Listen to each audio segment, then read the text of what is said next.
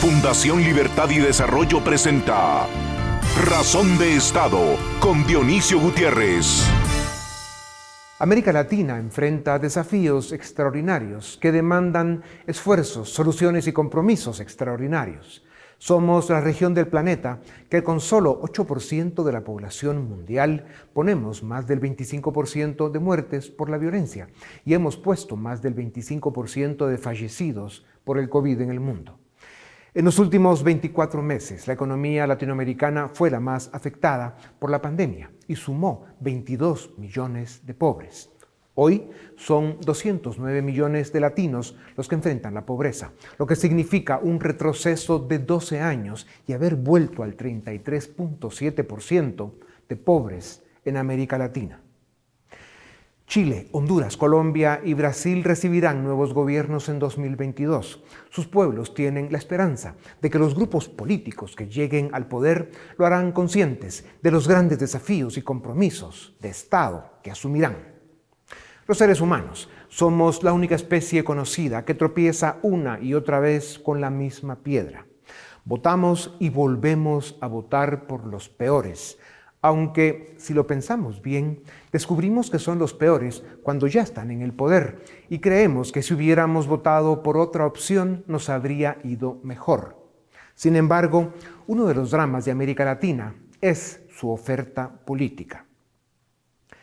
Hace unos meses el pueblo peruano tuvo que escoger entre dos opciones impresentables el regreso de los Kirchner a Argentina o de Evo Morales a Bolivia, AMLO en México, Bolsonaro en Brasil, la Centroamérica adolorida, nos dan una idea del abandono a la política y a los temas de Estado por parte de las élites y de los ciudadanos latinoamericanos. Con las excepciones conocidas, demasiados países del subcontinente sufren un subdesarrollo político crónico, destructivo y vergonzoso que ha hecho de la política un instrumento criminal del Estado un club de delincuentes y de las democracias republicanas una mentira suicida. La locura populista de la izquierda radical, financiada por el narcotráfico en algunos países y empoderada en otros por la corrupción de la derecha incompetente, son la mayor amenaza que hoy enfrentan la libertad y la democracia en América Latina. Bolivia y Perú dan cuenta de ello. Honduras está en peligro. Chile y Colombia viven una dinámica distinta. Con gobiernos presentables enfrentan el ataque salvaje del Grupo de Puebla y su agenda geopolítica corrupta y populista para destruir América Latina. Desde hace tres años, a los que se sumó una pandemia, la falta de estadistas en la política y la ausencia de un modelo de desarrollo consecuente y efectivo, nos expone a que en el próximo ciclo de elecciones en la región se defina el destino de más de una generación. Si algún desafío tiene hoy América Latina es luchar porque las ideas de la libertad, la justicia y la democracia republicana revivan con fuerza y determinación para rescatar el pedestal que les corresponde y para devolver la esperanza a sus pueblos. A continuación, el documental En Razón de Estado El domingo 28 de noviembre, Honduras elegirá a su nuevo presidente, diputados y alcaldes para el periodo 2022-2026. Después de casi dos décadas de gobiernos disfuncionales y señalados de incompetencia y corrupción. Entre 2006 y 2009, el presidente Manuel Zelaya cayó en el juego del socialismo del siglo XXI e intentó copiar las desastrosas recetas económicas y antidemocráticas del chavismo el Congreso y la Corte Suprema hondureña lo destituyeron y se provocó una crisis legal y política que nunca se resolvió. La presidencia de Zelaya dejó una sociedad dividida y polarizada, una economía devastada y un país azotado por la violencia de las pandillas y el narcotráfico. A partir de 2010, llegó al poder el Partido Nacional, una agrupación política más conservadora que representaba la reacción al celayismo y que ha gobernado a Honduras desde entonces. No obstante, los 12 años de gobierno de Porfirio Lobo y Juan Orlando Hernández continuaron debilitando las instituciones democráticas y acumulando problemas estructurales. Honduras ocupa el puesto 157 de 180 países en el índice de percepción de corrupción y es uno de los tres países peor calificados de América Latina, junto a Nicaragua y Venezuela. En el índice de Estado de Derecho, Honduras está al lado de Zimbabue y Myanmar, en el puesto 126 de 139 países. La corrupción ha deteriorado al Estado y ha dejado a Honduras expuesta a instituciones débiles y políticos carentes de ideas y propuestas. Recientemente, Ricardo Zúñiga, el enviado especial de la administración Biden para el Triángulo Norte, dijo que la corrupción le arrebata a Honduras el equivalente al 12% de su Producto Interno Bruto. La pandemia se sumó a las desgracias de Honduras, el Producto Interno Bruto cayó 9% en 2020, la inversión extranjera directa cayó 76% y el desempleo abierto ronda el 10%. Se calcula que solo entre 2019 y 2020 la pobreza aumentó de 59% a 74%. Encima de esos números dramáticos, la madre naturaleza también conspiró contra los hondureños. Las tormentas ETA e IOTA, que azotaron Centroamérica en noviembre de 2020, afectaron a más de 3.3 millones de hondureños, la tercera parte del país. La debacle económica, el deterioro social, el fracaso en la política, la violencia y la inseguridad imperante han acelerado el éxodo de hondureños a Estados Unidos. En el año 2000, se estimaba que había cerca de 340.000 hondureños en Estados Unidos. Ahora hay casi un millón. En este contexto, el próximo domingo tendrá lugar la contienda presidencial que enfrenta a dos facciones, el celayismo y la continuidad del partido oficial. Las encuestas ubican a Xiomara Castro, esposa del expresidente Zelaya, en el primer lugar de la intención de voto sus propuestas incluyen desde despenalizar el aborto, eliminar las zonas de empleo y desarrollo económico, la única política de atracción de inversión que tiene Honduras, además de proponer la nacionalización de hospitales privados en caso de crisis sanitaria. En segundo lugar, se encuentra Nasri Asfura, quien se ha desempeñado como alcalde de Tegucigalpa desde el 2013. Su candidatura básicamente representa la continuidad del proyecto político de Porfirio Lobo y Juan Orlando Hernández. En un distante tercer lugar se encuentra el candidato Gianni Rosenthal, quien recién retornó a Honduras luego de cumplir una condena en Estados Unidos por delitos financieros. Analistas serios coinciden en que el panorama es poco esperanzador. Los candidatos representan el reciclaje de las recetas que durante los últimos 15 años convirtieron a Honduras en uno de los países más pobres, violentos y corruptos de América Latina y del mundo. A pesar de todo, el pueblo hondureño tiene la última palabra. Aunque las opciones en esta elección sean malas, lo que importa es que preserve la norma democrática y defienda su libertad. Y que, para la próxima, trabaje para tener mejores opciones. A continuación, una entrevista exclusiva en Razón de Estado. América Latina es esa región del planeta llena de luces, sombras, contradicciones y oportunidades perdidas. En el, del 2014 al 2019, esta parte del mundo eh, ha vivido una de las crisis económicas más graves de los últimos ciento y pico de años y el deterioro económico ha generado una serie de problemas sociales que se hicieron mucho más graves eh, en el marco de una pandemia que ha devastado al mundo, en especial a la América Latina. En este contexto hemos tenido una serie de elecciones eh, para presidentes, congresos, en distintos países de América Latina y lo que nuestra parte del mundo está presentando es una serie de disfunciones, de amenazas y de problemas muy, muy graves que pueden de muchas maneras comprometer los próximos 20 años de esta parte del mundo. Esta semana tiene elecciones Honduras.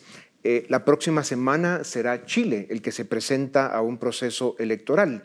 Y lo que estamos viendo es de que el resultado de esas elecciones, tanto en el hemisferio centroamericano como en el sur, pueden marcar lo que sigue el año entrante en Colombia, en Brasil y en algún otro país de América Latina. Para discutir sobre estos temas, especialmente el caso de Honduras, tengo hoy con nosotros a Felipe Chicola, director del área jurídica de Fundación Libertad y Desarrollo, y a Edgar Ortiz, director del área jurídica. Bienvenidos a Razón de Estado, tanto ustedes como ustedes. Eh, eh, ¿quiénes son los que compiten por la presidencia y por eh, el, gobierno hondureño? ¿Cuál es su trayectoria y qué amenazas representa cada uno? Bueno, Honduras básicamente de, los últimos 120 años ha tenido un bipartidismo muy marcado, nacionales y liberales. Y en los últimos 20 años hay básicamente dos grandes movimientos. El celaísmo, por un lado, eh, heredero del gobierno de Mel Zelaya, se recordarán por ahí de los años 2006-2009, y por otro lado, digamos, el Partido Nacional, que es conservador. Teniendo ese mapa, ya podemos entender más fácil quiénes son los candidatos. Por un lado está el candidato Nasri Asfura, que él es el candidato del Partido Nacional. Él representa la continuidad del actual gobierno de Juan Orlando Hernández y en general, llamémosle, representa la continuidad del proyecto político que viene desde el 2010 en, Honduras. Frente a él competirá Xiomara Castro. Xiomara Castro es la, eh, fue la primera dama de Mel Zelaya, el, recordemos el presidente hondureño que siempre coqueteó con el bloque eh, bolivariano que fue desaforado por, la, por el Congreso hondureño por allá del 2009 por intentar una reelección eh, ilegal. Y entonces, ¿qué tenemos? Básicamente tenemos un regreso a las dinámicas del 2009-2010, porque tenemos al celaísmo tratando de regresar al poder vía Xiomara Castro con el Partido Libre, y por otro lado está el Partido Nacional, que ha sido, digamos, los conservadores. Honduras está partido en dos, está polarizado. Hay una tercera fuerza que es eh, la dinastía de los Rosenthal, pero honestamente en las encuestas no tiene mayor tracción. O sea, aquí lo que estamos viendo es un país que todavía no ha sanado las heridas del 2009 del golpe de Estado y que al día de hoy sigue fracturado. Edgar, América Latina con muy contadas excepciones eh, ha venido siendo bien gobernada con, responsabilidad y por estadistas. En general, lo que más se ve son eh, políticos improvisados o grupos políticos que buscan llegar al poder para cualquier cosa, menos para gobernar por los intereses de sus pueblos. Esto ha generado unos niveles enormes de, disfunción, de incompetencia, de corrupción y especialmente un desencanto en la democracia en América Latina. Em, ¿Cuáles son los escenarios para Honduras? ¿Cómo están las encuestas? ¿Y qué pasa si gana una o la otra opción? ¿Qué problemas representa cada uno?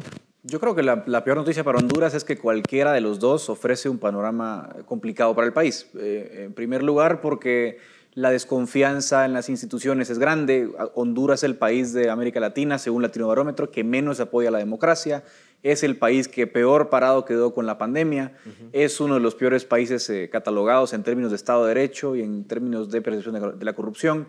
Entonces todo ese clima de desconfianza le, viene muy mal al país. Y, en términos económicos, creo yo que se ve muy marcada la diferencia entre ambos candidatos. El, el continuismo conservador del Partido Nacional de alguna manera tiene una visión económica que uno puede criticar o no, que son las sedes, las zonas especiales de desarrollo, y el modelo que propone, por otro lado, eh, Xiomara Castro es un modelo más parecido a los modelos chavistas que vemos en Sudamérica, que sí sería una ruptura importante en Honduras, ¿no? Ustedes hablan de estos dos candidatos, pero ¿cuántos candidatos están corriendo en estas elecciones? Eh, son, digamos, inscritos a la presidencia hay nueve, pero en términos prácticos hay tres que aparecen en las encuestas, que son Castro en primer lugar, eh, Asfura en segundo lugar y luego una grada muy marcada con Gianni Rosenthal en tercer lugar. Ya. Y los dos candidatos que más posibilidades tienen de pasar a segunda vuelta, ¿tienen a su alrededor esos proyectos políticos gente que tenga la racionalidad política necesaria y suficiente para poder pues, articular eh, no solo un plan de gobierno, sino rescatar eh, la estabilidad democrática en Honduras? Las circunstancias son terriblemente serias. Yo soy muy pesimista. Y creo que la respuesta directa es no. Y, y, se, puede, se puede ser tajante en la respuesta por la siguiente razón. Porque los dos proyectos políticos ya gobernaron en algún momento. Entonces, Xiomara Castro está rodeada en gran medida de personajes que acompañaron a Manuel Zelaya en gobierno, que otra vez implementaron políticas o intentaron implementar políticas cuasi chavistas, pero que al final dejaron una Honduras más débil institucionalmente, con menos capacidad de gestión pública.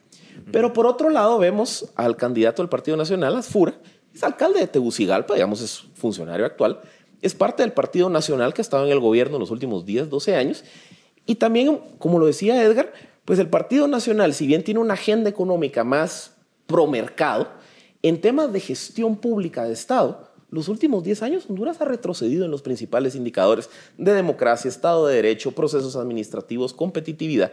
Entonces, si al final estamos reciclando funcionarios de los últimos dos, tres gobiernos, pues yo no esperaría algo muy distinto. Ahora, ¿qué diferencias eh, tiene Honduras en sus procesos político-electorales, en la oferta política que presenta la sociedad hondureña con lo que estamos viendo en Perú, en Argentina, con la excepción de que eh, el expresidente Macri sí representa una propuesta seria para Argentina, pero hay otros bastante impresentables en los otros grupos políticos.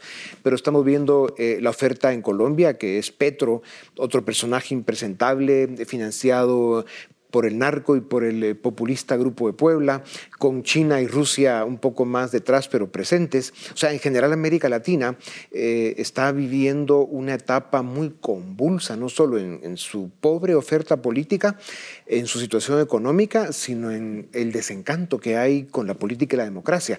¿A, dónde puede llevar esto a América Latina y, en qué es diferente Honduras a, lo que yo estoy mencionando? Yo no creo que sea tan distinto. Yo creo que el, el corolario general es que ante desconocimiento contentos tan marcados de la población, siempre se busca un Mesías, ¿no? O sea, un Salvador que, que venga a cambiarlo todo, que, que, puede ser de izquierda o de derecha. Eso es un poco la lotería en la que juegan los países. Y creo que eso estamos viendo en Honduras. La, la, apuesta por Xiomara Castro es una apuesta por romper con el sistema, por una elección, digamos, de izquierdas pero también el discurso del oficialista es distinto al que tuvo en su momento Juan Orlando Hernández, por ejemplo. Es un discurso más conservador, más eh, enfocado en ley y orden, más enfocado en la familia y valores tradicionales. De alguna forma reflejo de esa disfuncionalidad en América Latina. Yo creo que eh, América Latina vive un periodo muy convulso, muy complejo y lamentablemente no ha existido una visión de país, una visión de refundación o de reforma institucional que le permita encontrar el rumbo. Entonces, mientras no encuentre ese equilibrio institucional necesario, que pasa obviamente por un proyecto político reformista, eh, me parece que vamos a seguir viendo lo mismo. ¿no? Eh, grandes personajes, personalidades muy fuertes, que prometen cambios muy radicales y ojo, quizás la parte difícil de este proceso es que puede llegar una persona muy encantadora y puede llegar a establecer un régimen personalista que en alguna medida puede llegar a, digamos, a comprometer la poca democracia que ha logrado construir la región. Philip, tenemos a AMLO en México, eh, un, presidente, eh, digamos, muy pobre intelectualmente y muy disfuncional como hombre de Estado. Y, al sur pues tenemos a Argentina con, los Fernández destruyendo la Argentina con un populismo eh, desbordado, una corrupción fuera de control. y son pues dos de los, de los países, digamos, fundamentales para América Latina. Brasil va a estar el año entrante en elecciones con un posible retorno de Lula que le hizo mucho más daño al resto de América Latina que el daño que él pudo haber hecho en Brasil, con promover pues, esa cultura populista de extrema izquierda que tiene América Latina en las condiciones que hoy la vemos. Eh, la posibilidad de Petro en Colombia en mayo del año entrante es grande. ¿Dónde deja esto a América Latina y qué pasa con una región como la centroamericana? Agrego una más y que es más preocupante, diría yo en términos de, del mensaje regional, Chile si, dependiendo qué pase Chile también, en el, y, no solo en las elecciones eh, inmediatas, sino con el proceso de la constituyente, básicamente Chile ha sido el bastión de estabilidad política, crecimiento económico, digamos, el, el referente de un modelo de más democracia y más libertad. Si Chile se pierde y Chile decide abandonar el modelo que tanto éxito les ha generado los últimos 30 años, América Latina perdería su referente de, libertad, de democracia. Y entonces, ¿qué nos quedaría? Nos quedarían las influencias de los Fernández, de AMLO, eh, lo que sea que construya Pedro Castillo en Perú, hay que ver qué pasa con Lula. Y entonces, ¿qué pasa? Se genera un efecto dominó, un efecto contagio. Si un país cayó presa del populismo, es muy fácil que su vecino y en que en las siguientes elecciones... el populismo tuvo éxito y, lo pudieron financiar porque fue la época en la que las materias primas estaban a unos niveles de precios en que les permitían a los gobiernos tener la liquidez para el engaño populista. Eh, programas clientelares, eh, en fin, eh, comprarse los procesos electorales y seguir ganando encima de que manipulaban las leyes eh, los tribunales supremos electorales, en fin, todo lo que era la, estructura electoral para poder mantenerse en el poder. Pero hoy estamos viendo tiempos diferentes. América Latina está muy deteriorada y, ¿de dónde van a sacar el dinero para financiar eso? China ni Rusia se los van a dar. Yo creo que el ejemplo de lo que... Yo creo que el, denominador común es el desgobierno. Y para mí el ejemplo perfecto es Pedro Castillo en Perú. O sea, Pedro Castillo nos lo miraba en campaña y decía, Perú va a ser en seis meses la Venezuela de Chávez. Pero ¿qué ocurre? Que el, señor no tiene ni siquiera mayorías parlamentarias, no tiene recursos, no tiene cómo gobernar y el resultado es un desgobierno. Tres jefes de gabinete en tres meses, eh, peleas con el Congreso. Y eso no necesariamente, bueno, es mejor que una consolidación autoritaria, pero al, mismo tiempo es un descontrol absoluto. Entonces me parece que vamos a ver una época complicada en la que va a ser difícil para cualquier gobernante consolidarse en el poder porque va, va a manejar fragmentaciones muy altas que no le permiten gobernar. Es que yo creo que más, a ver, yo creo que hay dos grandes escenarios de qué de puede pasar, digamos, con este retorno de la ola populista. El primer escenario es que entremos en un penduleo de populismos de izquierda y, de, y digamos, de pendulear hacia el otro extremo de reaccionarios de derecha. Y que pasemos en una polarización los siguientes 10, 15 años, cada 4 o 6 años cambiando de uno a otro, de uno a otro. Ese es un escenario, dado que el populismo no va a poder comprar su estabilidad en el poder. Pero el segundo escenario, que es el que a mí más me preocupa en el largo plazo, es que veamos a más gobiernos o más regímenes copiar el caso nicaragüense, el ejemplo nicaragüense. Porque cuando yo ya no puedo comprar las elecciones, ¿qué me queda? Alterar la competencia electoral, que es lo que ha hecho Ortega. O sea, básicamente lo que vimos en Nicaragua es, si yo ya no puedo comprar el apoyo popular, ¿qué me queda? Descalificar opositores, perseguir y alterar la elección por otra vía. Ese me preocupa que sea el recurso al que alguno de estos regímenes tengan, eh, terminan recurriendo ante la situación económica que van a enfrentar. Tanques de pensamiento y analistas serios eh, eh, indican, lo han hecho en esa tribuna y lo hacen en todas las otras que uno tiene acceso a ver, que vienen años muy difíciles para América Latina. Y creo que ustedes están dando de alguna manera los ingredientes que van a construir ese escenario de complejidad, de problemas y de enormes desafíos. Entonces, eh, ¿dónde quedan los pueblos latinoamericanos y especialmente los ciudadanos que debieran estar presentes eh, tratando de minimizar el impacto de esta ola de, políticos eh, y, de, grupos criminales en la política para que no destrocen el presente de una generación y, comprometan el futuro de la que viene? Bueno, yo creo que lo único que queda es participación política. Definitivamente tienen que empezar a articular movimientos más técnicos, más visionarios, más profesionales. Eso toma tiempo, eso es difícil y aprovechar las ventanas de oportunidad de participación. O sea, hay, hay algunas luces en, el, en, este panorama. Por ejemplo, Guillermo Lazo en Ecuador. O sea, está intentando hacerlo, creo que es un proyecto serio, es un proyecto formado. Imitar un poco eso. No lo tiene fácil y sé que ha tenido problemas. Pero yo creo que si no hay participación política, no hay articulación, las cosas no van a cambiar solas desde fuera. Ya. Y la otra cosa que creo que es importante, las élites latinoamericanas no tienen que entender que no pueden abandonar la política. Tienen que entender que no pueden divorciarse de las demandas legítimas de la ciudadanía. Porque cuando las demandas legítimas no son atendidas, se crea el caldo de cultivo para que estos charlatanes de uno u otro lado ganen elecciones. Entonces, no solo es articular los movimientos, es también entender las dinámicas económicas y sociales de un país en un determinado momento e invertir en ello. Las drásticas medidas que impuso Estados Unidos al gobierno nicaragüense, a la cantidad de funcionarios y sus familiares, con una serie de restricciones que van desde quitar visas hasta eh, pues una persecución financiera por, por manejos económicos muy cuestionables que podrían estar relacionados con corrupción y narcotráfico, eh, es una forma que está demostrando Washington de cómo puede perseguir estos niveles de distorsión y disfunción que se está viviendo en América Latina. Eh, ¿Sería esta, eh, Edgar, una forma en la que Estados Unidos podría recuperar un poco el músculo que hace falta en el continente americano para rescatar un poco la, cordura política?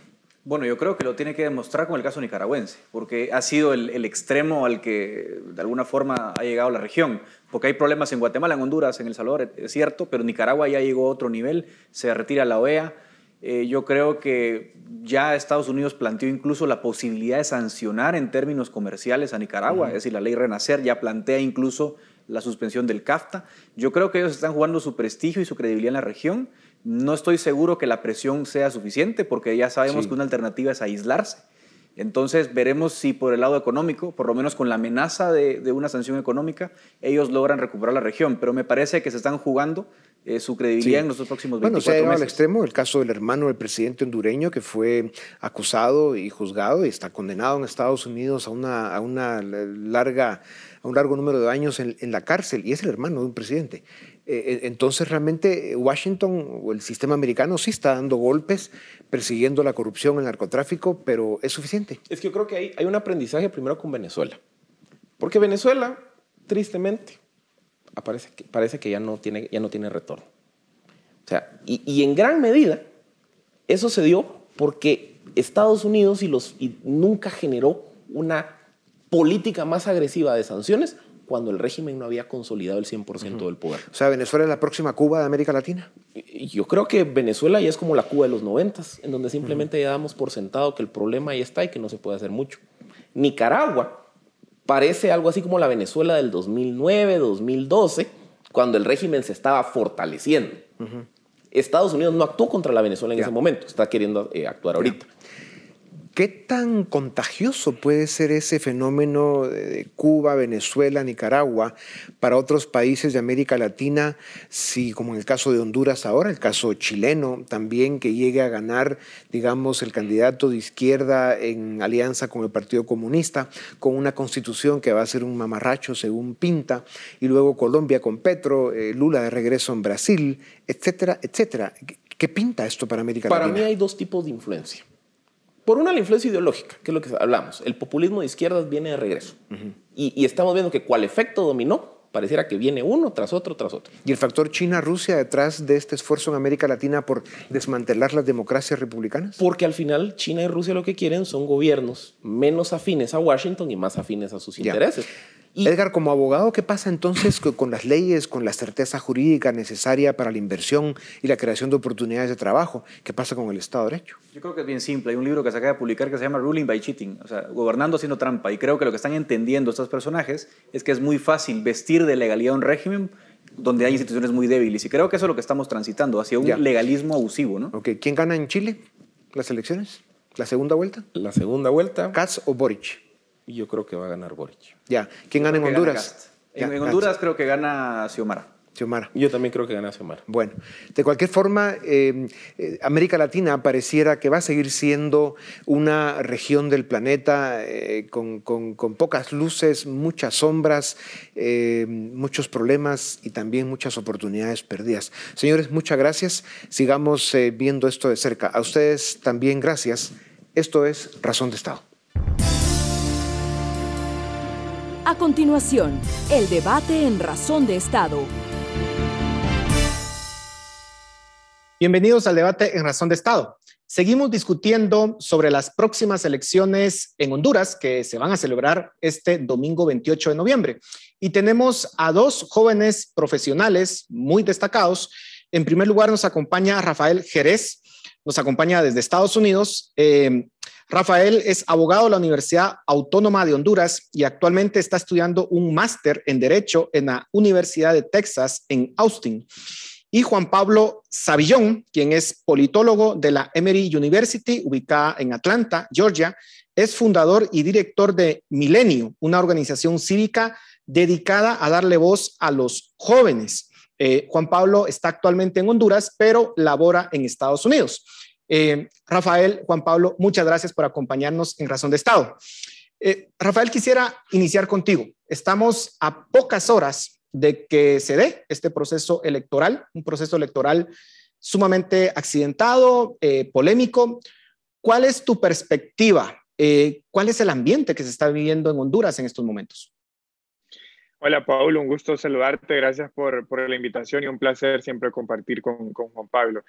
Bueno, el ambiente es de incertidumbre y no solamente es eh, en estos días previos a la jornada electoral, sino desde que comenzó el ciclo electoral con las elecciones primarias. Recordemos que las elecciones primarias se celebraron en marzo de este año, todo en paralelo a un proceso de reforma electoral inconcluso, eh, tanto en términos legislativos como institucionales, y muchas reformas que dejaron heridas abiertas, ¿no? como el tema de la reelección o una segunda vuelta que al final no se materializó. Todo esto en paralelo a las fricciones que han ocurrido entre los partidos políticos y cómo eso se ha trasladado a las instituciones electorales que las autoridades son una representación directa de las tres fuerzas políticas mayoritarias. Entonces, todo esto abona a crear más incertidumbre teniendo como precedente lo que ocurrió en el 2017, una crisis política electoral sin precedentes. Creo que lo, más reciente de eso fue el golpe de Estado de 2009. Y todo esto tiene como denominador común la reelección presidencial de alguna forma, ¿no? Entonces, ese es, creo, la característica transversal, incertidumbre, y sobre todo porque lo crucial del día de la jornada de elecciones del 28 de noviembre es la capacidad del Consejo Nacional Electoral de entregar resultados preliminares a la ciudadanía. Claro que es importante que, que los hondureños salgan a votar, creo que esa es la expectativa que tenemos todos, pero indistintamente de eso también es el deber del Consejo Nacional Electoral de comenzar a transmitir, resultados y de alguna manera mitigar esa incertidumbre y, y, demostrar institucionalidad que va a ser importante sobre todo para los días posteriores hasta la declaratoria de elecciones y, lo que esperamos sean resultados legítimos que reflejen la voluntad popular de los hondureños. Juan Pablo, ¿coincides con ese análisis? ¿Qué más podemos agregar a lo ya dicho por Rafael? No, eh, bueno, primero agradecerte por la invitación y nuevamente un placer compartir con mi amigo Rafael. Em, yo coincido completamente, creo que la palabra clave eh, no solo de cara a unos días a las elecciones generales, sino que en el transcurso de todo este proceso electoral ha sido la incertidumbre. Eh, creo que en esta elección, este domingo, estará a prueba la capacidad estatal que tiene Honduras de garantizar elecciones libres, transparentes y confiables, que entreguen o que le den la venida a un gobierno eh, que goce de legitimidad y confianza Hemos demostrado que la legitimidad y la confianza en el gobierno no es un tema, no es un tema teórico, ¿verdad?, de los libros de ciencias políticas, sino que es necesaria para gobernar cuando viene una pandemia, cuando vienen dos huracanes eh, y en, la cual es sumamente importante eh, que los ciudadanos eh, tengan la confianza y, puedan seguir y colaborar hasta cierto punto con el gobierno. Yo creo que este domingo la expectativa es tal, así como lo dijo Rafael, que nosotros podamos recibir resultados eh, en, una, en una manera eh, rápida. La ley electoral establece que, que, después de tres horas que se cierren las urnas, se debería hacer un anuncio sobre resultados preliminares y esa es la expectativa que tenemos los hondureños. Creo que el otro rol em, eh, que vale la pena destacar es la participación juvenil. Vamos a, un, a, a una elección con un censo depurado que ha, que, ha bajado el número del electorado. Em, van a ir a votar, están llamados a votar 5.1 millones de hondureños y 1.4 millones son jóvenes, es decir, poco más del 20%. Eh, van a haber 800 mil nuevos votantes jóvenes que creo yo que van a definir eh, esta próxima elección. Rafael, hay, según las encuestas, hay dos punteros. Eh, Xiomara Castro y Nasri Asfura. Eh, ¿cuál, ¿Qué representan cada uno de ellos para Honduras? ¿Ves que hay una diferencia en cuanto a los proyectos que cada uno está planteando para el país? ¿Cuál es tu análisis? Bueno, eh, primero creo que hay que ser muy, muy sinceros y claros en que los dos son figuras tradicionales de la política, ¿no? Es decir, eh, Xiomara Castro quizás ella como candidata no ha sido funcionaria pública, pero eh, ha formado parte del liderazgo del Partido Libre por lo menos en los últimos ocho o nueve años y eh, no podemos olvidar que fue primera dama de Honduras ya, ¿no? Y Narria Fura, pues, ha estado en la arena política como diputado, como alcalde, ya dos veces alcalde, entonces son dos figuras muy reconocidas ya. Pero a pesar de eso, eh, para ninguno de los dos creo que la elección se reduce a ellos. Claro, Xiomara Castro agarra fuerza desde que Salvador Nasralla se suma a su candidatura, pero no solo fue Nasralla, fueron muchos sectores que han respaldado la candidatura de Xiomara y por eso creo que, por supuesto, sería histórico si ella asume la presidencia porque sería la primera mujer en hacerlo, pero el gobierno de ella no se reduce solo a su figura, sino a una coalición que hay detrás de ella. Y recordemos que el Partido Libre de que nace trae la bandera de una Asamblea Nacional Constituyente, pero creo que eso se mermó un poco porque al ser una coalición hay una serie de acuerdos que suscribió el Partido Libre con el Partido de Salvador Nasralla para formar esa coalición con la que van a competir, entre los cuales digamos que tienen eh, el tema de combate a la corrupción y recuperación del Estado de Derecho como ejes centrales de ese acuerdo político.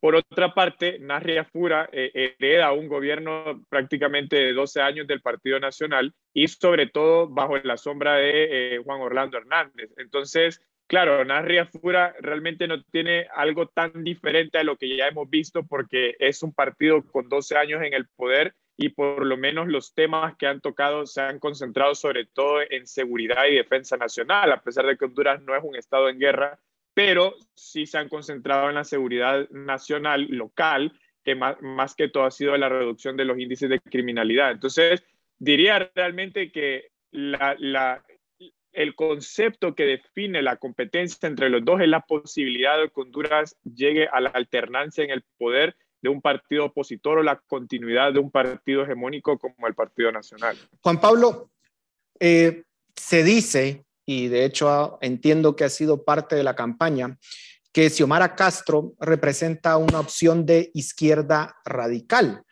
eh, y que sería una continuación de lo que en su momento pretendió hacer Mel Zelaya. ¿Es así? ¿Cuál es tu interpretación? Bueno, yo, yo creo que esa es una buena pregunta, ¿verdad? Y, es una pregunta eh, incierta y, creo que lo primero que hay que analizar es el contexto bajo las narrativas en las cuales está corriendo esta campaña política. Eh, yo no creo que, la población hondureña está polarizada. Yo creo que los partidos políticos y la clase política se ha polarizado detrás de dos distintos discursos, ¿verdad? Eh, el Partido Nacional eh, ha sido acusado, representada como la extrema derecha y el Partido Libre se ha sido acusado o se ha representado como la extrema izquierda. Entonces, eh, hay un punto interesante que menciona, que menciona Rafa, eh, ¿verdad? Que es esta nueva coalición que, ha integrado el Partido Libre junto al Partido Salvador de Honduras, donde se han buscado eh, esos puntos medios que ellos proponen como eje central de su plan de gobernanza. Sin embargo, sí hay que, hay que, hay que validar, ¿verdad?, que una Asamblea Nacional Constituyente o la refundación del Estado de Honduras ha sido un tema que ha abanderado el Partido Libre en los últimos años, que habrá que evaluar en caso de que ellos lleguen al poder, si buscarán intentar hacerlo y bajo qué acuerdo político con las distintas fuerzas. Ahora, Rafael, algunos eh, analistas han indicado que cualquiera gane este próximo domingo, eh, Honduras podría verse en una crisis política profunda porque los candidatos perdedores eh, posiblemente no vayan a reconocer su derrota. Eh, no sería, entiendo, la primera vez que esto ocurra, pero eh, ¿cuáles son los escenarios en caso pues hayan acusaciones graves de fraude electoral? Bueno, es sin duda una, una posibilidad y, y, lamento mucho que sea una posibilidad, ¿no? especialmente porque es parte de la cultura política del país Dos cosas. Uno, que los candidatos no respetan la institucionalidad electoral, se declaran ganadores antes del tiempo y creo que por eso se hizo mucho hincapié en el tema de transmisión de resultados preliminares para esta elección. Y por otra, eh, el hecho de que ya las dos candidaturas, como lo menciona Juan Pablo, se han polarizado mucho. Entonces, incluso ya lo han dicho los, dos eh, bandos, ¿no? que no van a aceptar un resultado adverso. Y aquí para mí hay dos eh, factores importantes porque esto probablemente va a suceder. Uno es el rol del Consejo Nacional Electoral, ¿no? Para seguir con la actualización de resultados y tener la suficiente institucionalidad para declarar un, resultado que realmente refleje lo que ocurrió en las juntas receptoras de votos. Y por otra parte, la comunidad internacional. La comunidad internacional juega un rol importante, no solo a nivel de misiones de observación electoral, sino dando legitimidad a resultados, cuales quieran que sean los resultados. Eso de alguna manera puede mitigar un poco, pero sí creo que es un hecho que por lo menos a nivel de liderazgos políticos eh, sí se va a dar esa confrontación, ¿no? El riesgo es que se traslade de los liderazgos y de las fuerzas partidarias a la sociedad y ocurra lo que pasó en 2017, que fue una confrontación social que según Naciones Unidas dejó por lo menos 23 fallecidos. Tomemos en cuenta, y esto también lo, lo menciona Juan Pablo, el tema de violencia política hasta este momento. O sea, hasta esta fecha, la Universidad Nacional Autónoma de Honduras ha registrado por lo menos 23 fallecidos en el marco del ciclo electoral, sin contar la jornada electoral ni la etapa postelectoral. Entonces, la violencia política ya es una realidad. Lo que puede hacer la jornada electoral es exacerbarla y por eso es que creo que el rol institucional es importante, no solo a nivel nacional, sino internacional también. Y en esa línea, la OEA ya ha expresado su preocupación por los hechos de violencia que se han dado eh, en este contexto electoral.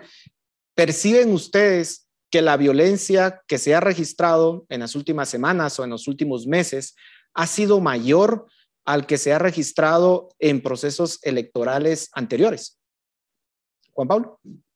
Eh, pues sí, creo que, creo que históricamente, eh, en, desde ¿verdad? La, historia contemporánea de Honduras, este ha sido eh, uno de los procesos más violentos. Yo creo que aquí hay que, hay que recalcar un, tema vital para, para evitar eh, que, explote una crisis eh, o, un episodio de inestabilidad política. Y yo creo que es que cada quien tiene que jugar su rol, ¿verdad? El Consejo Nacional Electoral, que está conformado por representantes partidarios, ¿verdad? Que son, funcionarios públicos pero representan partidos políticos. Es decir, los órganos electorales están politizados en Honduras y eso es algo que no, que, no se nos puede pasar por alto, ¿verdad? Entonces, la actitud, el profesionalismo y la comunicación que ellos demuestren a la hora de transmitir resultados eh, va, va a reflejarse en la sociedad. Si nosotros vemos un Consejo Nacional Electoral fuerte, profesional, eh, que, tiene la convicción y la certidumbre detrás de los resultados, yo, yo creo que y me sentiría optimista de que no vamos a ver eh, un, episodio de violencia electoral. Eh, sin embargo, aquí entramos al, segundo actor, ¿verdad? Que son los líderes partidarios, ¿verdad? Aquí es donde los líderes partidarios tienen que jugar un rol y, llamar a, sus simpatizantes a la paz y a la calma de sus emociones, porque entendemos que, las elecciones pueden causar eh, eh, este tipo de emociones que al final se transmiten en violencia electoral. Y, ojalá que así sea, eh, Juan Pablo. Ahora, Rafael, algunos analistas plantean que Honduras tiene ciertas similitudes con Nicaragua, sobre todo en el deterioro, deterioro de sus instituciones y de su democracia. ¿Ven ustedes alguna similitud entre lo que está pasando en Honduras y lo que sucede en Nicaragua, eh, Rafael? Sí, definitivamente eso es una realidad. De hecho, la proximidad entre los dos países, por ejemplo, en el eh, Democracy Index de The Economist Intelligence Unit es, es muy cercana, ¿no? Lo, para mí la diferencia hasta ahora es el grado de degradación del Estado de Derecho y del sistema democrático. Es decir, Honduras, si no revierte esta regresión, en unos años va a estar como Nicaragua. El, y por eso, por eso creo que el, el, eje de alternancia en el poder puede ser determinante, porque si hay una victoria del Partido Nacional, estaríamos hablando que para las próximas elecciones generales sería un Partido Nacional con 16 años en el poder, un número muy similar al que ya Ortega ha acumulado con este cuarto periodo que va a, a perseguir en este momento.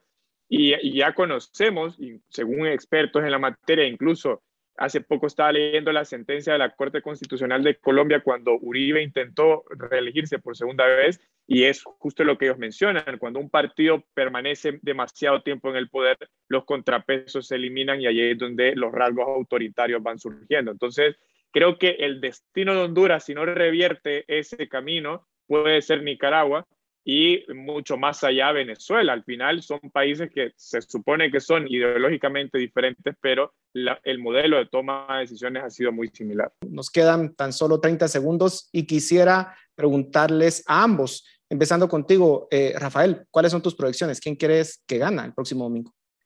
Bueno, yo lo que quiero es que eh, la gente salga a votar. Realmente eso es el anhelo que tengo, que los hondureños salgan a votar, que gane quien tenga esa confianza de los hondureños y que se respete esa voluntad popular. Perfecto. Porque mi deseo es que se reconstruya la democracia en Honduras. Juan Pablo. De acuerdo, yo no, no me atrevo a, darte una proyección, creo que podría ser una elección muy cerrada. Lo importante es que el electorado acuda a las urnas y sobre todo que el Consejo Nacional Electoral eh, garantice esa, transparencia y certidumbre en los resultados eh, y la voz del pueblo. Bueno, muchísimas gracias por su análisis. Los vamos a estar molestando en algunas semanas para ver cuál fue ese resultado de estas elecciones y qué podemos proyectar para Honduras de acuerdo a esos resultados. Así que muchísimas gracias, Rafael, Juan Pablo, a ustedes en casa. Muchas gracias. Nos vemos la próxima semana. Razón de Estado con Dionisio Gutiérrez es una producción de Fundación Libertad y Desarrollo.